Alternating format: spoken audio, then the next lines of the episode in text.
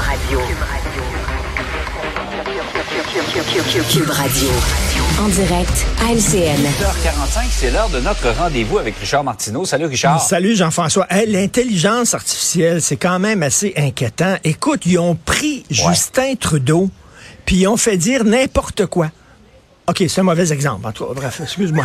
non, Je mais disais- mettons, Où est-ce mettons que, bon, tu prends quelqu'un qui est compétent, qui est efficace, puis il s'est fait dire n'importe quoi, c'est quand même assez étonnant. Mais l'affaire avec Justin Trudeau, si tu dis, il a peut-être vraiment dit ça, effectivement. Non, mais bientôt, là, Jean-François, là, toi qui es au- aux nouvelles, à l'information, on saura plus bientôt ce qui est vrai, ce qui est faux.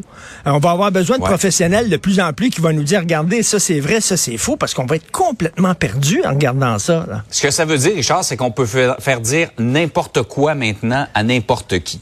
Tout à fait. Carrément. Tout à fait. Donc, Euh, euh, si on se trompe, on va dire oui, c'est parce que c'était c'était l'intelligence artificielle qui m'a fait dire ça, c'est tout. Ah, c'est bon, ça fait une bonne excuse. Hey, tu me surprends ce matin, tu trouves que la ville de Montréal est en déclin?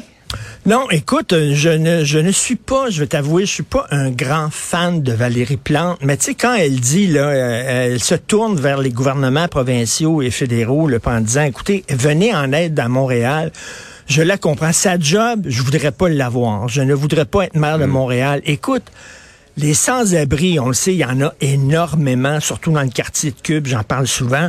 La violence, encore deux personnes qui ont été poignardées euh, hier.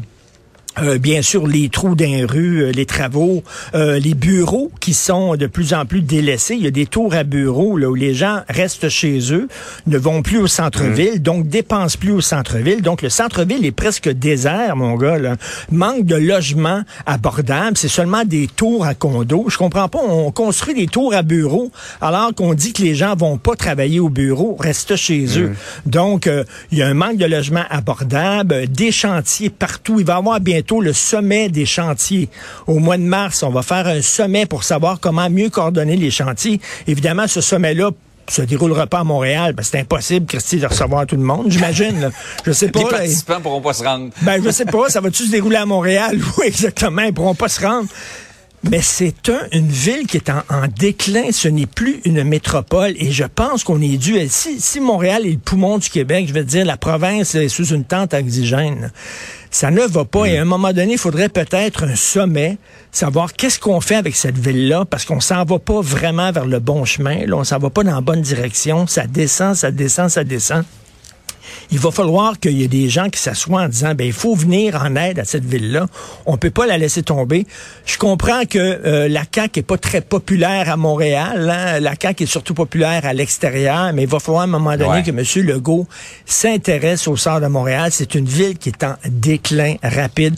On est loin de Montréal du temps de l'Expo 67. là. quand j'étais jeune, dans les années 70, on était fiers de Montréal.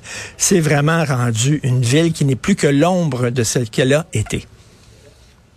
Tu voulais parler également de rectitude politique. euh, qui c'est un cas qui touche l'auteur de, entre autres, Charlie et la chocolaterie. Euh, on a voulu changer plusieurs des termes qu'il utilise Ben dans, oui. dans un de ses livres. Roald Dahl, donc, qui a écrit entre autres Charlie et la chocolaterie, mais qui a écrit aussi euh, James et la pêche géante. Il y a plusieurs films qui ont été euh, faits à partir des romans de Roald Dahl. Et là, on a décidé que, bon, on va réécrire ses livres. Et là, par exemple, il parle d'un petit gars qui est gros dans son livre. On a enlevé le mot gros. Ça a l'air que c'est pas correct de dire d'un petit gars qui est gros, donc on a enlevé le mot gros. Je sais pas si tu te souviens, dans Charlie la chocolaterie, on a tous vu le film Les Oompa Loompa.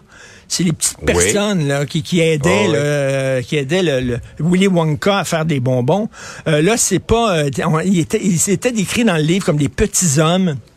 Là, on dit des petites personnes. Ils sont rendus non genrés. C'est vrai quand tu regardes, tu sais pas trop trop si c'est des gars ou des filles. là. donc maintenant, c'est des petites personnes. Et là, je me dis, OK, bon, on s'attaque maintenant aux classiques de la littérature. Allons-y avec les classiques des émissions pour enfants. Bobinette. Bobinette, toi, là, une petite fille qui passe ses journées avec une main en dessous de la jupe. Oh, c'est pas correct, ça, OK? Alors, Bobinon, qui arrête pas de faire du mansplaining, il est tout le temps en train d'expliquer des affaires à Bobinette comme si c'était une niaiseuse et tout ça. Un gars de 50 ans qui passe ses journées avec une petite fille de 8-9 ans, un peu bizarre. Paillasson, un gros niaiseux. On sait bien, tous les gros sont niaiseux. En plus, il mange des patates en chocolat. Très mauvais exemple pour les ça, enfants. j'ai jamais compris. Ben, très mauvais exemple. il va manger maintenant, je sais pas, des, des brocolis.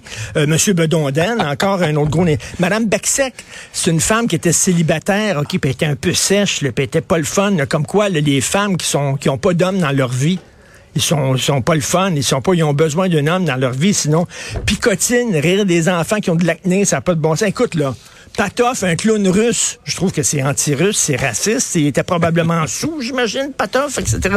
Euh, à un moment donné, on va jusqu'où? Ça n'a pas de sens. Que quel est le problème de dire qu'il y avait des petits hommes et qu'il y avait un enfant gros? Ce sont des livres pour enfants. Si on commence ça, il n'y a plus de fin à ça. Malheureusement, on s'attaque Est-ce que ce serait le, syndrome du petit, de ce que tu appelles le petit lapin? Le petit lapin, euh, le, petit lapinou, exactement. Là. Il faut le protéger de lui-même moment donné, à force de protéger nos enfants, on ne les aide pas, les petits lapins, là. Quand ils vont devenir, quand ils vont sortir dans le vrai monde, ils vont sortir de leur terrier de lapin, ils vont sortir sous la jupe de la mère à cailloux, ils vont trouver la vie très difficile, très dure. En tout cas, vraiment incroyable. Ça n'arrête pas tous les jours. Il y a des exemples de rectitude politique comme ça. En tout cas, je pensais pas que ce matin, tu me remettrais dans la tête la chanson de la ribouledingue. Mais c'est ce que tu as réussi à faire. Que je ne chanterai pas en nombre, mais que je savais pas mal par cœur. Mandibule, le bedondet de paillasson.